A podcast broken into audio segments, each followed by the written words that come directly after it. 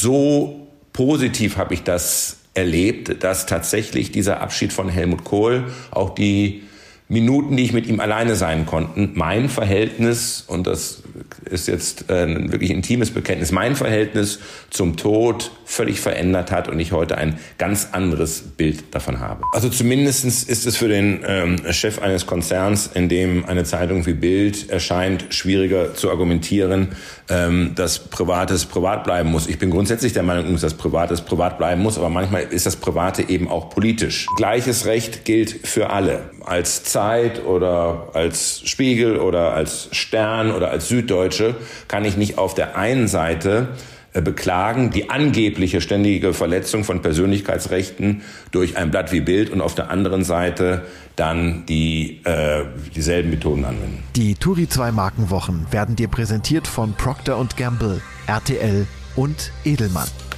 Turi 2 Jobs Podcast. Deine Karriere beginnt hier. Herzlich willkommen zum Turi 2 Jobs Podcast. Ich bin Markus Tranto, Chefredakteur von Turi 2 und ich unterhalte mich in dieser Ausgabe mit Kai Diekmann, dem Mann, der so lange wie kein anderer Bild-Chefredakteur war. Diekmann spricht sehr offen über die Fehler, die er als Bildchef gemacht hat, blickt auf die Lage der Kommunikationsbranche und des Journalismus. Außerdem geht es um den Status von Bild und Springer, die mit und nach dem Abgang von Julian Reichelt selbst in die Schlagzeilen geraten sind. Dieser Podcast bildet den Auftakt der Turi 2 Markenwochen. Bis zum 11. Juni sprechen wir auf turi2.de jeden Tag mit klugen Köpfen über Aufbau, Pflege und Ausbau von Marken. Alle Infos dazu und alle Beiträge dieser Markenwochen gibt es direkt auf turi2.de slash Markenwochen. Und jetzt geht's um die Marke Kai Diekmann. Herzlich willkommen zum Turi 2 Podcast, dem Mann, der über sich selbst schreibt. Ich war Bild. Herzlich willkommen, Kai Diekmann. Hallo, lieber Herr Tanto. 16 Jahre lang, Herr Diekmann, waren Sie Bild. Wer ist jetzt Bild? Ich würde sagen, ganz aktuell ist Marion Horn Bild. Und wir beginnen mit dem Markenfragebogen aus der Turi 2 Edition 21. Herr Diekmann, bitte ergänzen und vervollständigen Sie die folgenden sieben Sätze. Wenn ich eine Marke wäre, wäre ich Wahrscheinlich Coca-Cola, ein Klassiker in den wunderbaren Farben Rot und Weiß und manchmal ein bisschen ungesund. Hier würde ich dann werben. Natürlich in Bild, der Bühne mit dem großen Publikum davor und wahrscheinlich mit dem Slogan Kai got the feeling. Die liebste Marke meiner Kindheit war Winnetou. Mit Rothäuten habe ich es ja politisch im Allgemeinen nicht so sonderlich, aber hier mache ich die ganz große Ausnahme. Diese Marke begegnet mir jeden Tag. Potsdam. Wo Potsdam draufsteht, da ist Potsdam drin, die ganze Welt Friedrich des Großen. Eine Marke, die ich bewundere. Ist Taylor Swift, die es geschafft hat, ihr eigenes Medium zu sein und sich ein Millionenpublikum aufzubauen, ohne die Hilfe der klassischen Medien. Mein Tipp für Markenpflege?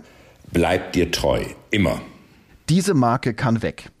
Diese Frage überfordert mich. Also ich finde, es gibt keine Marke, die weg kann, aber es gibt durchaus eine Marke, die ich mal über Jahre, wenn nicht über ein ganzes Jahrzehnt vermisst habe. Und das war die Marke Dolomiti. Das wunderbare Eis. Und dann hatte ich das Glück, einen Vortrag zu halten bei Unilever vor, naja, ich glaube, es ist schon jetzt wieder zehn Jahre her und habe mich dann erkundigt beim CEO, warum es denn Dolomiti nicht mehr gäbe. Und daraus ist dann das Projekt geworden, Dolomiti muss wieder an den Start. Die große Herausforderung war, dass viele der Zusatzstoffe, der Inhaltsstoffe, der Farbstoffe nicht mehr zugelassen äh, waren. Aber believe it or not, nach 15 Monaten gab es die Marke Dolomiti wieder mit dem schönen Aufdruck Comeback bei Bild. Und Dolomiti macht uns wieder bis heute Spaß ist Teil des Markenkerns von Kai Diekmann, das war übrigens unser Fragebogen schon, ist Teil des Markenkerns von Kai Diekmann eigentlich Einfluss zu üben? Ich glaube, ähm, Teil des Markenkerns ähm, ist eher ein gewisser Gestaltungswille, äh, ist Leidenschaft, ist Neugier, ist Ungeduld, ist hoffentlich auch eine gewisse Kreativität. Aber ähm, ich glaube, so den eigenen Markenkern, den können andere viel besser beschreiben. Aber wenn man sich anschaut, wie viel Einfluss sie haben oder hatten an der Stelle, was so ein Eis am Stiel im Prinzip angeht, äh, auf der einen Seite dann aber auch die Einflüsse, die sie in der Politik hatten, davon können die Menschen, die sich heute Influencer oder Influencerinnen nennen, nur träumen. Das hat aber was vor allem mit dem Markenkern als Bildchefredakteur zu tun. Äh, wenn Sie der größten Medienmarke Europas vorstehen, dann äh, kommt ein gewisser Einfluss automatisch hinzu. Das trifft genauso auf den Intendanten äh, von RTL zu. Das trifft genauso zu auf den Chefredakteur des Spiegels. Also, Sie stehen einer großen Medienmarke vor, dann verfügen Sie auch über entsprechenden Einfluss. Trotzdem betreiben Sie ja auch Markenpflege in eigener Sache. Welches sind da Ihre wichtigsten Hebel? Äh, tatsächlich ist das heute äh, Social Media. Social Media versetzt uns ja in die Lage, äh, uns selbst inszenieren zu können, uns selbst darstellen zu können, ohne äh, auf die Scheinwerfer der klassischen Medien angewiesen zu sein. Ich muss also nicht darauf warten, dass mir jemand von der FAZ, von der Welt, von der Süddeutschen oder wem auch immer die richtigen Fragen stellt, sondern ich kann äh, das Bild, was ich in der Öffentlichkeit von mir sehen möchte, so vermitteln. Und ähm, das ist vor allem in der inhaltlichen Auseinandersetzung Twitter. Und das ist, was mein, ähm, mein Hobby angeht, die iPhone-Fotografie, äh, vor allem Instagram. Ein Teil Ihrer Markenpflege in eigener Sache ist seit kurzer Zeit auch ein Buch, das Sie geschrieben haben. Ich war Bild. Betreiben Sie da Legendenbildung in eigener Sache? Ähm, ganz und gar nicht. Im Gegenteil, mir geht es darum, mit äh, Mythen und äh, Märchen aufzuräumen und meine Sicht der Dinge zu schildern, zu erzählen, wie ich Bild erlebt habe. Also wenn Sie 16 Jahre lang Chefredakteur von Bild sind, äh, dann erleben Sie so unglaublich viel. Das reicht am Ende für drei Leben. Und äh, aus, aus diesem riesigen Schatz die spannendsten Geschichten zu erzählen, die Begegnungen mit Menschen zu schildern, die entweder Geschichte geschrieben haben oder immer noch Geschichte schreiben, äh, das war mein Anliegen. Mhm.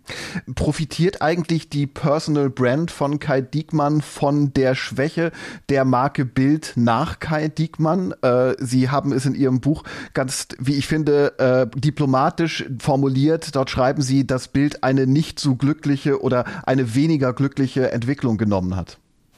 Ich habe es noch anders formuliert. Ich habe geschrieben, ich hätte mir für Bild eine glücklichere Entwicklung gewünscht. Was ich damit meine, ist, dass äh, ich mir äh, wünschen würde, dass die Bild-Zeitung mit eigenen Schlagzeilen glänzt und nicht ständig äh, in nicht so hübschen Schlagzeilen steht. Und ähm, das ist etwas, was mich natürlich auch ähm, als jemand, der diese Marke wirklich geliebt hat, äh, der für diese Marke gelebt hat, ja nicht nur 16 Jahre als Chef, sondern insgesamt 31 Jahre, das ist etwas, was dann schon mitunter schmerzt. Trotzdem ähm, nimmt Bild für sich wohl auch in Anspruch, nicht nur den Talk of Town zu bestimmen, sondern ähm, durchaus auch mitzuwirken, oder? Akteur zu sein.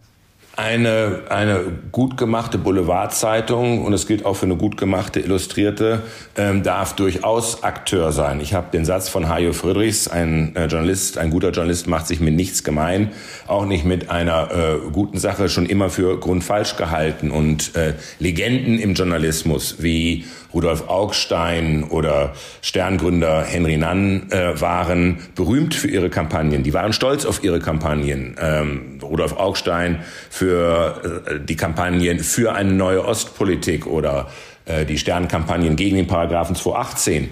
Und äh, deswegen habe ich es für immer auch immer für richtig gehalten, äh, wenn es darauf ankam, ähm, in Bild auch Kampagnen zu machen. Zum Beispiel unsere Kampagne Refugees Welcome. Wir helfen im großen Flüchtlingssommer 2015, die mir vor allem von der äh, extremen Rechten alles andere als Beifall eingebracht hat. Heute hat Bild eher den Charakter eines Kampfblattes. Viele Menschen wünschen sich äh, die Bild äh, dahin zurück, wo sie unter Kai Diekmann schon mal war. Naja, äh, Sie kennen das Klischee, früher war immer alles besser. Äh, das ist Unsinn. Äh, das haben wir schon gesagt, das haben die Altvorderen schon gesagt. Und äh, viele von denen, die jetzt so einen Unsinn reden, hätten mich seinerzeit am liebsten zum Mond geschossen.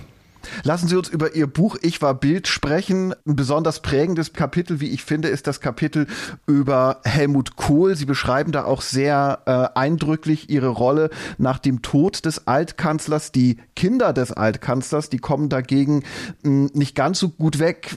Für mich als Leser wirken sie eindimensional, zum Teil auch einfältig.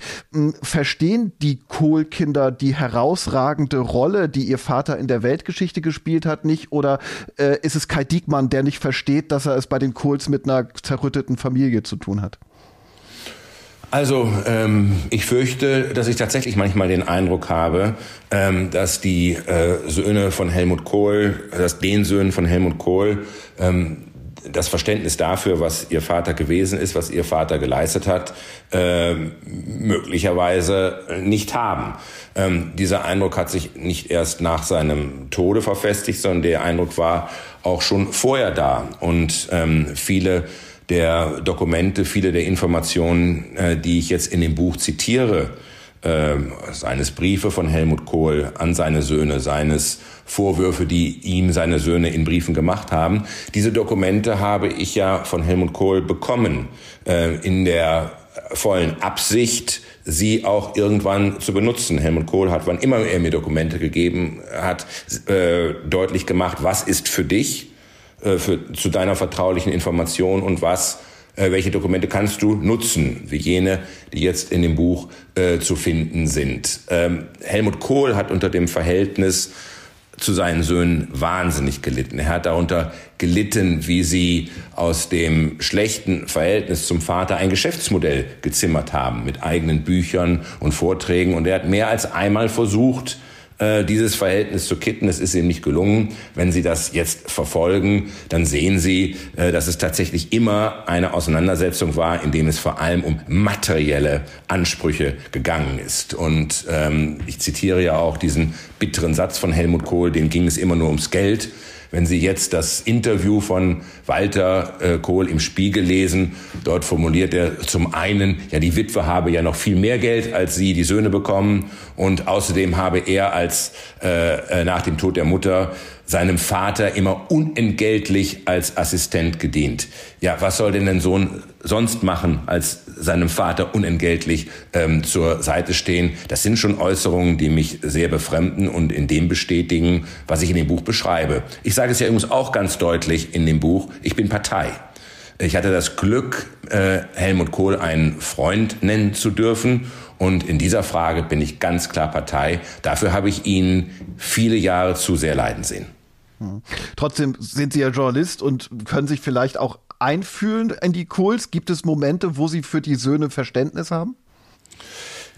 Wissen Sie, es hat immer wieder den Versuch gegeben, auch nach dem Tod von Helmut Kohl, die Söhne einzubinden. Ähm, es war der ausdrückliche Wunsch des Vaters, der ausdrückliche Wunsch des Vaters, dass die Söhne nicht zur Beerdigung eingeladen werden sollten. Wir haben uns über diesen Wunsch hinweggesetzt und gesagt, das geht nicht. Ähm, sie müssen die Chance haben, äh, äh, auch an dem äh, äh, europäischen äh, Staatsakt in Straßburg teilzunehmen. Zu diesem Zwecke sind dann äh, Telefonate mit den Söhnen äh, vereinbart worden und äh, sie haben sich nicht erreichen lassen, sie haben sich nicht zurückgemeldet, um dann anschließend in der Öffentlichkeit zu behaupten, äh, sie seien erneut ausgeschlossen worden. Das ist schlicht und ergreifend nicht richtig. Sie haben immer wieder die Hand, die ihnen ausgestreckt wurde, ausgeschlagen. Manches in dem Kohl-Kapitel, also sowohl in der Familiengeschichte als auch manchmal in der örtlichen Beschreibung, die sie machen, grenzt für mich an Voyeurismus. Zum Beispiel, wenn man erfährt, dass Kohl ähm, fast zwei Wochen lang gekühlt in, seinen, in seinem Haus gelegen hat. Das wäre jetzt eine Info, die ich persönlich nicht gebraucht hätte. Ähm, wo ziehen Sie die Grenze dessen, was Sie berichten und was Sie nicht berichten? Also zunächst einmal ist es ja kein Geheimnis äh, gewesen, ähm, dass äh, Helmut Kohl erst am Tag äh, des Europäischen Staatsaktes aus seinem Wohnhaus äh, nach Straßburg überführt worden ist. Ähm, das war ja bekannt, äh, auch dass seine Witwe seinerzeit äh, dafür eine Sondergenehmigung erwirkt hat, dass der Leichnam im Haus bleiben kann. Äh, ich erzähle es aus einem ganz anderen Grund, weil ich die Erfahrung gemacht habe, dass die, die Art des Abschieds von Helmut Kohl ihn nicht sofort einem Bestattungsinstitut äh, überlassen zu haben, mein Verhältnis zum Tod komplett verändert hat. Ähm, ob Sie es mir glauben oder nicht, ähm, mir ist es immer gelungen in meiner Zeit bei Bild, selbst in meiner Zeit als Reporter, als ich bei Katastrophen unterwegs war, Unglücksfällen, ähm, ist es mir immer gelungen, äh, den Anblick von toten Menschen vermeiden zu können. Ich habe das auch im privaten Umfeld bei mir in der Familie äh, vermeiden können. Und ich wusste ja, als Michael Kohl äh, Richter mich um Unterstützung gebeten hat und mich gebeten hatte, nach Ludwigshafen zu kommen am Tag seines Todes, dass ich es nicht werde vermeiden können. Und das hat mir, Sie glauben gar nicht, was das in mir ausgelöst hat, auch an Ängsten. Und ähm, als ich dann aber an seinem Totenbett stand und ihn habe dort liegen sehen, wie entspannt er war, wie entspannt und ruhig die Züge und wie wir dann in den kommenden Tagen Abschied genommen haben. Wir haben noch am gleichen Abend, und das schildere ich ja auch in dem Buch, hat sich eine ganz kleine Runde von Freunden ähm, um ihn versammelt an seinem Totenbett und wir haben seinen Lieblingswein getrunken und dann Geschichten über ihn erzählt. Diese Rituale, das Anzünden der Osterkerze, ähm, den, den Rosenkranz, das Gotteslob, sein Gotteslob in seine Hände legen, all das hat mir gezeigt, dass wir im Grunde als Gesellschaft einen Riesenfehler machen, indem wir den Tod aus unserem Alltag wegindustrialisiert haben. Und äh, noch vor 80 Jahren ist es äh, zumindest auf dem Land in Deutschland völlig normal gewesen, dass jemand, der verstorben ist, aufgebahrt wird und Freund und Familie Gelegenheit gegeben wird, Abschied zu nehmen. So positiv habe ich das erlebt, dass tatsächlich dieser Abschied von Helmut Kohl auch die Minuten, die ich mit ihm alleine sein konnten, mein Verhältnis, und das ist jetzt äh, ein wirklich intimes Bekenntnis, mein Verhältnis zum Tod völlig verändert hat und ich heute ein ganz anderes Bild davon habe. Haben Sie in dem Zusammenhang auch über Ihr eigenes Ende nachgedacht?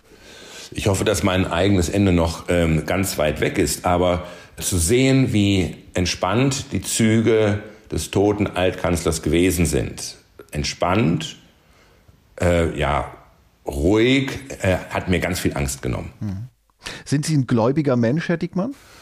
Ähm, ich bin ein gläubiger Mensch und äh, als Katholik äh, habe ich ja auch das Glück, äh, dass mir mein Glaube im Hinblick auf den Tod Hoffnung verspricht für mich haben sie mit ihrem Buch Ich war Bild äh, die Bild selbst auch ein Stück weit entzaubert, äh, zumindest in dem Punkt, wenn man äh, erfährt, wie nah die Redaktion und gewisse Promis sich doch sind, wie sehr sie sich, man könnte fast sagen, auf dem Schoß sitzen. Und da meine ich jetzt nicht die, die Promi-Abschüsse, die es immer mal wieder gibt und die in Wirklichkeit verabredet und gar nicht so zufällig sind, sondern dass zum Teil auch Inhalte, redaktionelle Texte mit den Protagonistinnen und Protagonisten Abgestimmt werden ähm, über das Zitat, was im Journalismus ja üblich ist, hinaus. Ähm, das hat mich jetzt schon ein bisschen enttäuscht. Ist das überhaupt noch Journalismus? Also äh, Herr Tranto, das nehme ich Ihnen nicht ab, äh, dass. Sie das überrascht hat, weil das ist ja nicht nur äh, ein, äh, nein, das ist ja nicht nur ein Thema äh, jetzt im Boulevardjournalismus oder im Unterhaltungsjournalismus, sondern ähm, das spielt natürlich auch im politischen Journalismus äh, eine ganz große Rolle. Äh, wenn jemand äh, etwas aus einer vertraulichen Runde durchsticht, ein Papier, ein Gesetzentwurf oder was auch immer, verfolgt er damit ja eine Absicht. Äh, er möchte einen Spin kreieren. Und deswegen ist es auch im politischen Journalismus ja gang und gäbe, dass dort Veröffentlichungen abgesprochen werden. Äh, und zwar über das Zitat hinaus, weil es ja gar kein Zitat gibt, sondern weil es jemanden gibt, der eine Information liefert äh, und natürlich als Quelle im Hintergrund bleiben muss. Und trotzdem wird dann exakt abgesprochen, was auch aus einem Geheimdienstbericht benutzt werden kann und was nicht benutzt werden kann. Und genau darüber geht es bei solchen Absprachen dass man möglicherweise auch ähm, in einen Bereich kommt, äh, wo Persönlichkeitsrechte eine Rolle spielen könnten und um dort schlicht und ergreifend auch das äh, Aufeinandertreffen von Anwaltsschreiben äh, zu vermeiden, äh, geht man dann diesen Weg, äh, auch mehr abzusprechen als jetzt nur ein Zitat, weil es in den Fällen ja eh kein Zitat gibt, weil der Beteiligte äh, eben im Hintergrund bleiben möchte und nichts mit der Veröffentlichung zu tun haben will. Und deswegen gibt es nur diesen Weg und das ist im Prinzip ein Geben und Nehmen äh, im Journalismus, was aber im Kern wie gesagt, nicht nur ein Thema des Boulevardjournalismus ist, sondern überall dort, wo exklusive Informationen gehandelt werden. geben und nehmen oder auch instrumentalisieren und instrumentalisieren lassen? Äh, jemand, der sich auf die öffentliche Bühne begibt, jemand, äh, der den Kontakt mit Medien sucht, der instrumentalisiert uns natürlich von vornherein ein Stück weit. Also ein Politiker äh, macht das ja nicht, um mir als Chefredakteur einen Gefallen zu tun, ein Interview zu geben, sondern weil er eine Botschaft loswerden will, weil er möglicherweise ein großes Publikum äh, erreichen will, ein Publikum überzeugen will. Und in dem Moment, wo ich einem Politiker Platz einraume oder wem auch immer, einem Showstar, der sein eine neue äh, Show vorstellt, äh, einem Popstar, der über seinen neuen Song redet. In, äh, schon in dem Moment lasse ich mich ja ein Stück weit als Medium instrumentalisieren, aber das ist das, äh, was wir äh, als Medien tun. Wir bieten diese Öffentlichkeit und wir bieten den äh, Zugang zu Publikum. Es ist am Ende ja eine Win-Win-Situation für beide Teile, sowohl für das Medium als auch für denjenigen, der äh, das Licht äh, der Öffentlichkeit an dieser Stelle sucht. Und äh, ich sage Ihnen ein Beispiel, wenn jemand wie Horst Seehofer, ich glaube es war 2007 oder 2008, äh, CSU-Vorsitzender werden möchte und Ministerpräsident im katholischen Bayern und lässt sich dann dafür mit seiner Familie äh, unter dem Kruzifix fotografieren für die Bunte, dann ähm, ist das natürlich der Versuch auch ein Stück weit, die Bunte zu nutzen, um sein Selbstbild eines guten äh, äh, Katholiken zu transportieren. Und dann ist es im Übrigen auch die Aufgabe von Medien, und das gehört eben auch dazu, das ist der zweite Teil. Und da kommen wir zum berühmten Fahrstuhl. Wer mit äh, Bild im Fahrstuhl nach oben fährt, fährt mit Bild im Fahrstuhl nach unten. Das heißt nichts anderes als, dass derjenige, der die Öffentlichkeit sucht, um seine Botschaft zu verbreiten, sich dann auch gefallen lassen muss, dass seine Inszenierung, äh, dass die Botschaft überprüft wird. Und wenn sie dann der Überprüfung nicht standhält, dann geht's halt im Fahrstuhl nach unten. Das war für Horst Seehofer der Fall, der sich, wie gesagt, auf der einen Seite als äh, treusorgender Familienvater äh, katholisch inszenierte und auf der anderen Seite erwartete seine Freundin in Berlin ein Baby von ihm.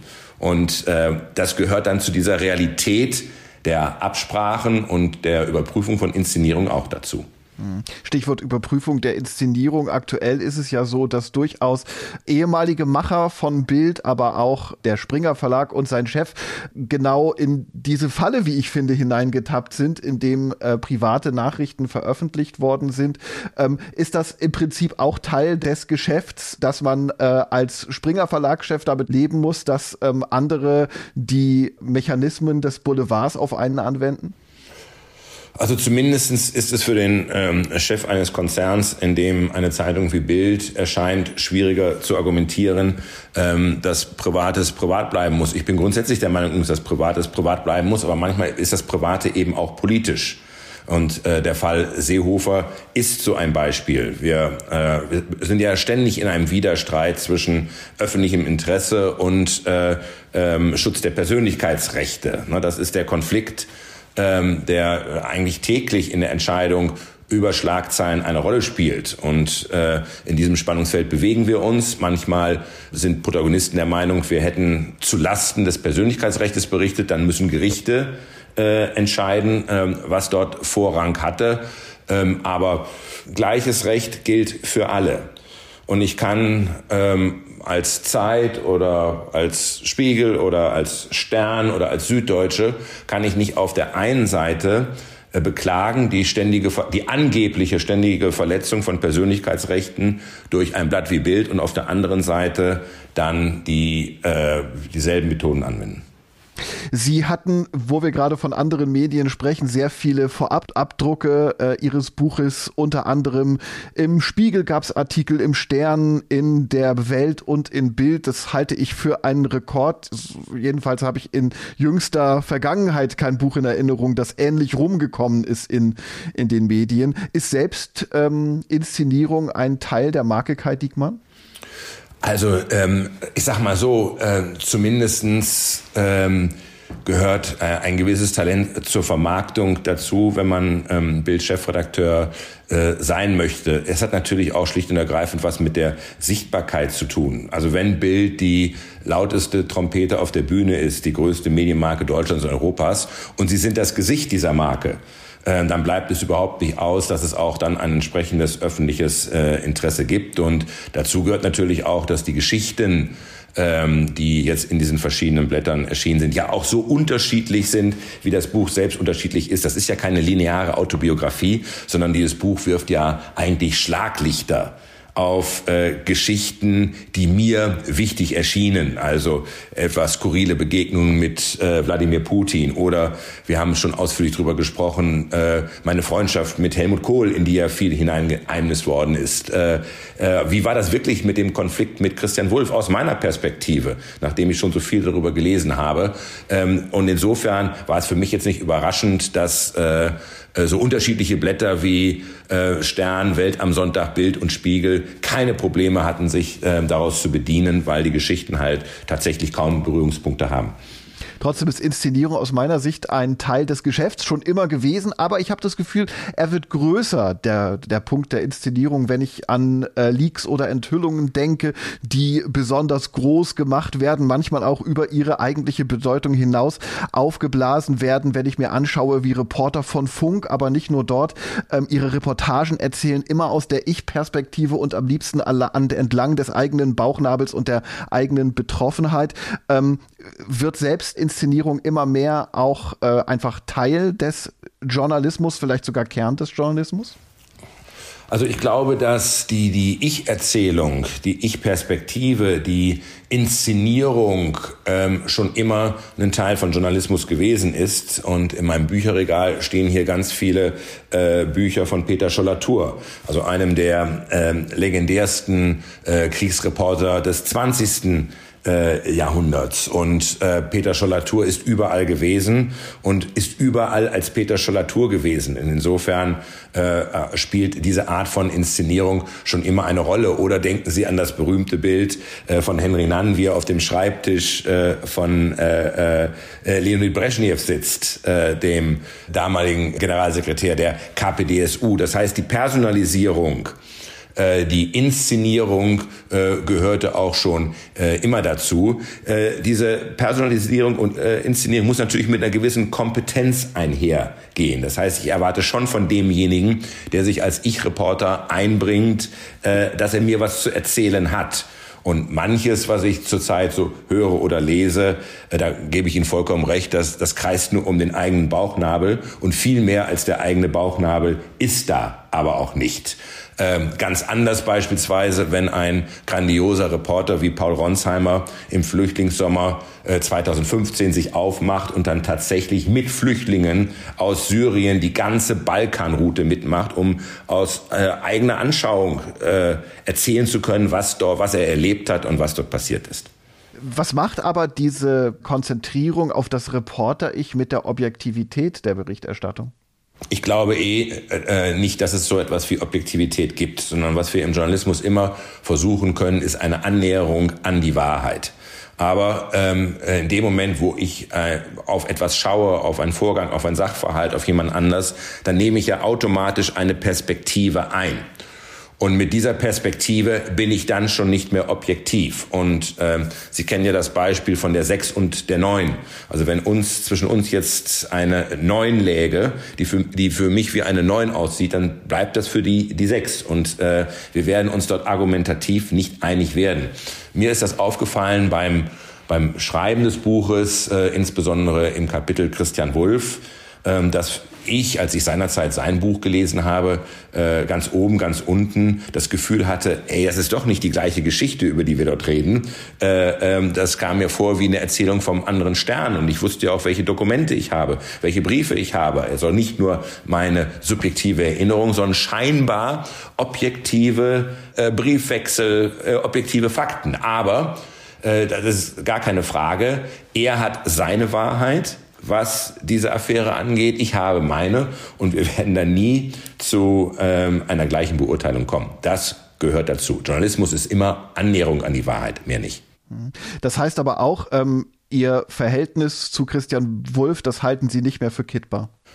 Ähm, äh, das liegt mit Sicherheit nicht an mir und ich habe auch in der Vergangenheit den ein oder anderen äh, Versuch unternommen, mit ihm ins äh, Gespräch zu kommen, weil ich äh, ein Anhänger der These bin, aussprechen heilt. Und in anderen Fällen habe ich das auch getan. Das Buch beginnt ja gleich mit einer Beschreibung ähm, eines kapitalen Fehlers, den ich zu verantworten hatte in den ersten vier Wochen meiner Amtszeit. Ähm, und ich seinerzeit davon ausgegangen bin, ich bin wahrscheinlich der am schnellsten gefeuerste Chefredakteur aller Zeiten, als wir ähm, Jürgen Trittin auf einem Foto äh, angedichtet äh, haben, auf einer gewalttätigen Demo zu sein.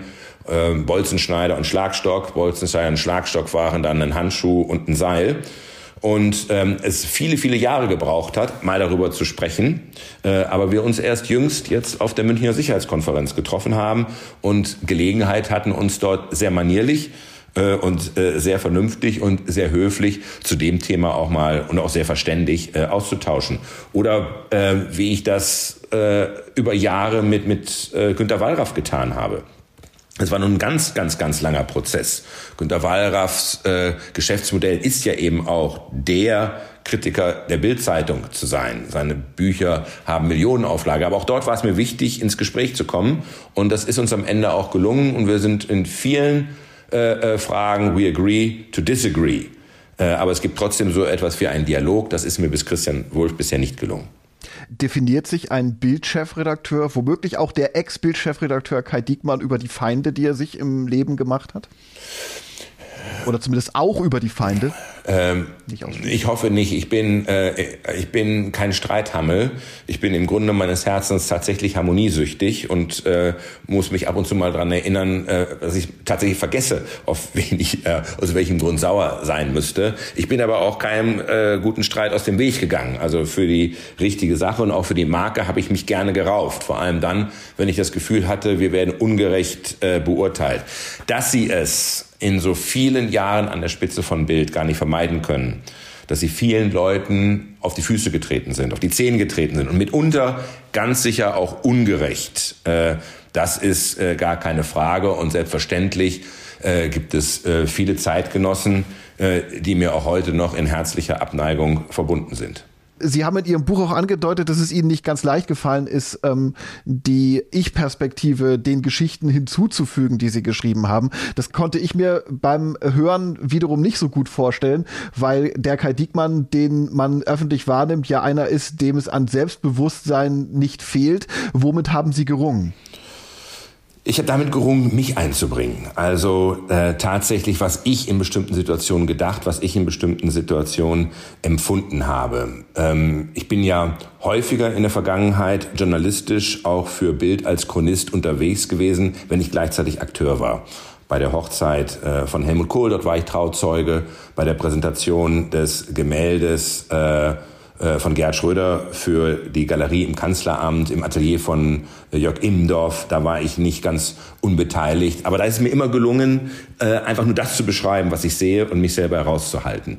Als meine Frau das Manuskript gelesen hat, Katja Kessler, da hat sie mich fassungslos angeguckt und hat gesagt, ja, aber das sind ja nur Beschreibungen. Wo bist du denn? Wo kommst du denn vor? Du kannst doch nicht ein Buch schreiben, ich war Bild, aber dich erlebe ich nicht, dich fühle ich nicht, dich spüre ich nicht und ähm, hat mich dann wirklich äh, in, nach jeder Situation gefragt, als ich die Nachricht vom Tod Helmut Kohls bekommen habe. Was hast du dort gefühlt? Was hast du gedacht? Was ist in dir vorgegangen? Und die Arbeit an diesem Manuskript, das waren mitunter therapeutische Sitzungen. Also, und ich bin noch heute überrascht, dass unsere Ehe tatsächlich dieses Buchmanuskript überstanden hat, weil das ging schon manchmal in eine Tiefe und sie hat in mich äh, in eine Art und Weise tief hineinblicken können, ähm, was mich selber ein, ein Stück weit erschrocken hat. Haben Sie aus diesem Prozess was für das Leben nach dem Buch gelernt? Ja, und zwar, dass ich das ein oder andere tatsächlich auch nochmal für mich aufarbeiten muss. Also was ich gemerkt habe, dass viele dieser äh, Geschichten, die ich dort erzähle, irgendwie ähm, in der Kiste bei mir im Keller standen und ich habe mich nicht getraut, sie aufzumachen. Aber sie jetzt nochmal aufzumachen und sich damit auseinanderzusetzen, ähm, wie war das wirklich, was ist dort passiert, den Kontext nochmal herzustellen, ist auch, glaube ich, für mich ganz wichtig, wenn es darum geht, wie ich eigentlich heute auf Bild schaue. Und ich gehöre nicht zu denjenigen, die ähm, irgendwo jahrelang sind, um danach dann zu entdecken, das war alles ganz schrecklich und es tut mir leid und was ich dort gemacht habe. Nein, meine Zeit bei Bild war großartig. Ich habe das genossen. Das waren 16 tolle Jahre an der Spitze und 31 großartige Jahre ähm, bei Axel Springer. Aber selbstverständlich gibt es Dinge, die ich heute differenzierter und äh, die ich auch schwieriger sehe als zu der Zeit, als ich noch am Balken saß und Verantwortung getragen habe. Sie analysieren am Ende des Buches, wie ich finde, ganz treffend ähm, die verlorene Gatekeeper-Funktion des Journalismus durch äh, Social Media, wo jeder sein eigener Publisher im Prinzip sein kann. Ähm, Gerade jetzt schreiben sie, brauche es Journalisten, die das Durcheinander da draußen aufarbeiten oder aufbereiten, es einordnen, es bewerten und priorisieren. Ähm, wie passt diese Analyse dazu, dass einer der mächtigsten Journalisten Deutschlands äh, nach seiner Karriere im Journalismus in die PR gewechselt ist und die Agentur Story Machine gegründet hat. Naja, die äh, Gründung der Agentur Story Machine ist nichts anderes als eine Schlussfolgerung aus dieser beschriebenen äh, Situation. Ähm, es kann sich heute jeder selber inszenieren. Ähm, ich brauche dafür nicht mehr das Scheinwerferlicht eines klassischen Mediums. Das beste Beispiel dafür ist Donald Trump, ähm, der niemals Kandidat gewesen wäre, wenn es Twitter nicht gegeben hätte, weil ihn äh, die größte Zeitung des Landes und der größte Fernsehsender, New York Times und CNN, einfach nicht ernst genommen haben und er wäre auch nicht Präsident geworden. Am Ende hatte er auf seinem Kommunikationskanal mit über 85 Millionen Followern mehr und ein größeres Publikum als die bei die größte Zeitung und der größte Fernsehsender des Landes zusammen auf dem gleichen Kanal. Das zeigt, was für eine Macht Social Media hat, wenn man es richtig einsetzt. So, und das ist der entscheidende Punkt. Äh, auch das ist nämlich ein professionelles Handwerk. Äh, auf Social Media geht es ja nicht darum, fiktionale Geschichten zu erzählen. Nicht um Werbung aus Zeit und Raum, sondern es geht darum, faktische Kommunikation zu betreiben mit einem realen Publikum. Und wer kann das am besten? Das können Journalisten am besten, weil wir gelernt haben, Geschichten zu erzählen. Viele Unternehmen, viele CEOs auch ihre Geschichten ja gar nicht mehr sehen. Ist mir ja nicht anders gegangen. Wenn Leute zu Bild gekommen sind, haben die immer gesagt, wie spannend ist das hier. Ähm, das haben wir natürlich nach den vielen Jahren äh, überhaupt nicht mehr gesehen. Und deswegen war fand ich es spannend, ein Unternehmen zu gründen, was sozusagen äh, diese Selbstdarstellung professionalisiert, äh, in dem Sinne, dass wir so etwas sind wie äh, digitale Ghostwriter, also digitale Ghostposter. Wenn Sie heute als Unternehmen wahrgenommen werden wollen, sei es als möglicher Arbeitgeber mit ihrer Dienstleistung und sind in der Welt von Social Media nicht existent, nicht präsent, dann existieren sie dann existieren sie in der Lebenswirklichkeit von Millionen Menschen nicht. Sie sind einfach nicht existent, weil sie dort ihre Informationen bekommen. Das, das verstehe ich schon. Andererseits helfen Sie natürlich jetzt genau an der Stelle mit, äh, die Macht der Medien, ich sag mal, auszuhebeln oder die, die Macht der klassischen Medien auszuhebeln.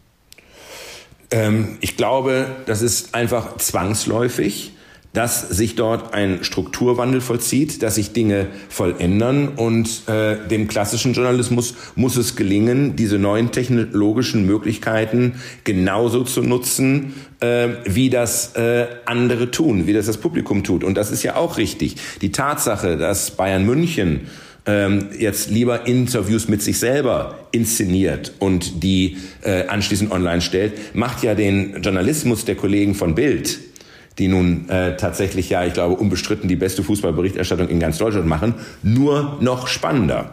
Die Herausforderung äh, für äh, den Journalismus ist, glaube ich, nicht so sehr die eigene Notwendigkeit, äh, immer wieder zu beweisen, sondern Geschäftsmodelle zu finden, die es eben möglich machen, diesen notwendigen Journalismus auch zu finanzieren. Und da muss man neue Wege gehen. Und es passiert ja auch ganz viel. Und ich sehe auch ganz viele äh, Beispiele. Ich finde zum Beispiel, ähm, dass Gabor Steingart äh, eine neue Form von Journalismus äh, erfunden hat. Und ich bin süchtig nach äh, Gabor Steingart. Ich bin ein Newsletter-Junkie. Also ich bin jemand, der seinen Medienkonsum und es gibt ja so viele Angebote wie noch nie zuvor. Also es gibt nicht weniger Journalismus in der digitalen Welt, sondern mehr, weil äh, früher habe ich auf die New York Times drei Tage äh, warten müssen, bis sie postalisch ankommt. Heute habe ich sie äh, äh, als E-Mail in meinem Fach, bevor sie in New York gelesen wird. Ähm, aber allein auch äh, äh, Newsletter der Newsletter vom Economist, äh, von der New York Times, äh, äh, Ihr Newsletter, den Sie machen, sind für mich alles tolle Beispiele, wie man äh, in der digitalen Welt Journalismus neu inszenieren kann. Ich bin eigentlich ein klassischer FAZ-Leser, ein F klassischer FAZ-Leser. Ich gestehe, dass ich so süchtig nach dem Newsletter der Süddeutschen geworden bin, dass ich, glaube ich, vor einem Dreivierteljahr jetzt auch die Süddeutsche digital abonniert habe, weil das äh, Journalismus dort so toll aufbereitet wird und so neugierig gemacht wird auf die Inhalte, dass ich gar nicht anders kann, als dann dort auch an den Haken zu gehen. Haben Sie sich ähm, zu Beginn in der PR-Branche, in der PR-Agentur eigentlich von Anfang an gut und an der richtigen Stelle gefühlt? Zunächst einmal ist es ganz interessant, äh, die Geschichten mal aus der anderen Perspektive zu erleben äh, und zu sehen, wie auch manches in unserem Berufsstand ein, ein wenig verlottert ist, um mir was zu sagen. Wenn Sie, äh, äh, wenn Sie Krisenkommunikation machen, dann werden Sie ja nicht von Unternehmen angerufen, die sagen, hey, bei uns ist alles in Ordnung, sondern die gerade ein Problem haben. Na, das sind dann halt die Wirecards dieser Welt und das sind andere, bei denen es brennt, die jetzt sagen, jetzt brauchen wir eure Hilfe. Und da habe ich mich dann immer gewundert, äh, dass das dann zum Teil im Journalismus skandalisiert worden ist. Und ich habe dann immer nur gesagt, mein Vater war Strafverteidiger. Der hat keine Eheverträge aufgesetzt, sondern der saß mit Mördern und Verbrechern zusammen. Das gehörte dazu. Äh, der Vater meiner ersten Freundin war Unfallchirurg. Der hat keine kleinen Babys zur Welt gebracht und äh, glückliche Mütter gesehen, sondern das hat immer, war immer blutig und hat gestunken und war ganz schrecklich. Und nichts anderes tun sie, auch wenn sie in der Krisenkommunikation zum Beispiel unterwegs sind. Dann haben sie die schwierigen Fälle, diejenigen, die glauben, wir haben da möglicherweise gerade ein Problem. Ich war Bild, das finde ich ist ein sehr, sehr schöner Buchtitel, aber er beschreibt ja vor allen Dingen die Vergangenheit. Ne? Ähm, unbeantwortet bleibt, ähm, was war oder was ist Kai Diekmann jetzt? Was wird Kai Diekmann sein? Wer wird Kai Diekmann sein? Also, ähm, ich bin viele Jahre bin ich Bild gewesen. Äh, das Buch heißt Ich war Bild sozusagen Schlaglichter auf meine Zeit bei Bild und es ist ganz einfach, jetzt bin ich wieder ich. Das nächste Buch heißt dann nicht Ich war Story Machine. Ganz sicher nicht. Wobei äh, das nächste Buch, der Hinweis ist richtig. Ähm, ich bin ja jetzt auch schon gefragt worden. Es ist Ursprünglich sollten es ja mal 350 Seiten werden, 544 sind es geworden und trotzdem fehlen noch ganz, ganz, ganz viele Geschichten, die mir auch wirklich am Herzen liegen. Ähm, aber ich tröste mich immer damit, äh, Winston Churchill hat für seine Memoiren drei Bände gebraucht. Das ist jetzt gerade mein Erstling. Ihr Ex-Arbeitgeber Springer, der hat ja aktuell durchaus auch Krisenkommunikationsbedarf. Ne? Was würde denn der Story Machine Gründer den Bildkollegen empfehlen, wenn die danach fragen würden, wie sieht ein Konzept aus der Krise aus? Also, wenn mein Rat äh, gefragt wird, gebe ich meinen Rat immer gerne. Ich dränge mich da aber auch nicht ähm, auf. Äh, und äh, vor allem, wenn mein Rat gefragt wird, dann gebe ich den privat und äh, nicht öffentlich. Ähm, ich habe das ähm, selbst wenn es gut gemeint war, in der Vergangenheit äh, immer gehasst, wenn sich Vorgänger von mir, ähm, selbst wenn es wohlmeint war, über meine Arbeit äh, geäußert haben. Gut gemeint und gut sind zwei völlig unterschiedliche Dinge. Ähm, richtig ist eins, äh, und das können Sie quer durch die Branche beobachten, wenn es um Kommunikation geht, sind ausgerechnet Kommunikationsunternehmen meistens nicht besonders gut. Das ist allerdings so, da haben Sie völlig recht. Ähm, ich verstehe Sie richtig, wenn Marion Horn, die ja äh, Ihre Nach-Nach-Nachfolgerin inzwischen ist, ähm, wenn, wenn die zu Ihnen kommen würde, Sie bitten würde, würden Sie sie beraten? Es haben ja in den letzten Jahren, seitdem ich nicht mehr bei Springer bin, das ist ja jetzt auch schon über sechs Jahre her, eine Reihe von anderen Medienunternehmen immer wieder meinen Rat gesucht. Ich bin äh, für Renier äh, unterwegs gewesen. Äh, ich habe äh, Medienableger von Renier in Afrika besucht. Ich habe mir bei, bei vielen anderen, äh, die meinen Rat gesucht haben, habe ich geguckt, was kann ich da machen, wie kann ich dort unterstützen. Bis 2018 ähm, war ich zum Teil operativ äh, im Aufbau der digitalen Angebote äh, von Hürriyet in Istanbul unterwegs. Also nicht nur äh, dort im, im Boardmitglied, sondern habe dort versucht, mit den Kollegen zu arbeiten. Wenn ich das Gefühl habe, ich kann irgendwo beitragen, ich habe einen Mehrwert, dann stelle ich dieses, stelle ich da meine Erfahrung immer gerne zur Verfügung. Das gilt auch für Matthias Döpfner, wenn der kommen und nach Beratung fragen würde? Also erstens braucht äh, Matthias Döpfner meinen Rat nicht und äh, äh, zweitens, wie gesagt, ist mein Rat gefragt, stehe ich zur Verfügung. Als Sie Bildchefredakteur waren, hat er Ihren Rat ja, das beschreiben Sie in Ihrem Buch, durchaus gesucht. Als ich Bildchefredakteur war, habe ich mich natürlich, äh, und Sie haben recht, das können Sie in meinem Buch nachlesen, ähm, in vielen Fragen mit Matthias Döpfner ausgetauscht, weil er natürlich äh, Ansprechpartner für mich war, weil er Sparingspartner war. Aber wenn Sie das nachlesen, äh, äh auch die vielen SMS, äh, die wir ausgetauscht haben, stellen Sie fest, erstens, wir waren häufig unterschiedlicher Meinung. Äh, und zweitens äh, gab es auch keine wie immer gearteten Anweisungen, ich hätte jetzt das so oder so zu machen. Äh, dieses ganze Thema ist ja im, im, im Prinzip eine, eine Binse. Da geht es um Einflussnahme auf Berichterstattung. Und das ist für einen Chefredakteur doch Alltagsgeschäft. Ich muss mich doch jeden Tag mit dem Versuch auseinandersetzen, äh, dass äh, jemand Einfluss auf meine Berichterstattung, Einfluss auf meine Schlagzeilen nehmen will. Die meisten tun das über Schmeichelei, indem sie die Nähe suchen. Es gibt die brachialen Versuche, wie Christian Wulff mit der Mailbox oder Gerhard Schröder mit dem Interviewboykott. Aber am Ende kommt es doch auf den Chefredakteur an. Wie stellen Sie sich auf? Ähm, wie gehen Sie mit einem solchen Versuch um? Und ähm, ich habe diese SMS nicht bekommen, weil ich davon ausgehe, dass Matthias wusste, dass sie eh auf keinen fruchtbaren Boden fallen würden. Ähm, viele Verlage gerade regionale und lokale äh, haben ja noch einen ganz anderen äh, Versuch der Einflussnahme, nämlich von Anzeigenkunden. Na, die versuchen Berichterstattung positiv äh, oder in ihrem Sinne zu beeinflussen oder zu verhindern. Da war ja Bild immer in der glücklichen Situation, dass wir wirtschaftlich so stark sind, dass das nie eine Rolle gespielt hat und wir dort keine Rücksicht nehmen mussten. Ich erinnere ein einziges Beispiel, ein einziges Beispiel, als es mal einen neuen Anzeigenleiter gab und der hatte einen neuen großen äh, Autokunden an Land gezogen und rief mich an und sagte, Herr Diekmann, äh, wir haben jetzt, weiß nicht, auf Seite 6 das erste Mal eine Viertelseite. Es wäre nett, wenn Sie ein bisschen gucken könnten im Umfeld, dass da nicht zu viele Autounfälle sind. Und äh, Autounfälle haben im Allgemeinen im Bild gar keine Rolle gespielt, äh, weil sie langweilig sind. Äh, offenbar hatte der Kollege auch das Blatt nicht gründlich gelesen. Und äh, an dem Tag habe ich alles zusammengekratzt, was wir an Autounfällen finden konnten und haben es rund um diese Anzeige platziert. Und das war in den ganzen 16 Jahren an der Spitze vom Bild das einzige Mal, dass ich einen solchen Anruf aus der Anzeigenabteilung erhalten habe. Kai Diekmann hat also noch ein bisschen was von dem subversiven Wehrdienstleistenden, der die Regeln umgangen ist, äh, von wegen Haarlänge, die, die nur hinten im Nacken reguliert war und sich deswegen auf der Stirn lange Haare hat wachsen lassen. Äh, vollkommen richtig. Es war aber noch schlimmer. Äh, der war nicht nur Wehrdienstleister, der war noch Zeitsoldat weil er auch dort es anders machen musste als die anderen. Herr Dickmann, ich danke Ihnen sehr für das Gespräch. Ich habe noch zwei Abschlussfragen, die wir am Ende immer stellen bei Turi 2 oder ganz viel stellen bei Turi 2. Die erste Abschlussfrage ist, welchen Wunsch wollen Sie sich unbedingt noch erfüllen? Welchen Wunsch will ich mir unbedingt noch erfüllen? Das ist eine gute Frage. Äh, ich möchte eigentlich noch mal mit der ganzen Familie und ich weiß, es wird wahrscheinlich unerfüllbar sein, aber ich würde wahnsinnig gerne mit der ganzen Familie das Jahr, was wir seinerzeit gemeinsam in Kalifornien im Silicon Valley verbracht haben, als Familie im Ausland. Eine solche Erfahrung würde ich wahnsinnig gerne nochmal wiederholen. Welche Zeile soll in hoffentlich ganz vielen Jahren in der Zukunft irgendwann mal über Ihrem Nachruf bei turi2.de stehen? Langweilig war er zumindest nie.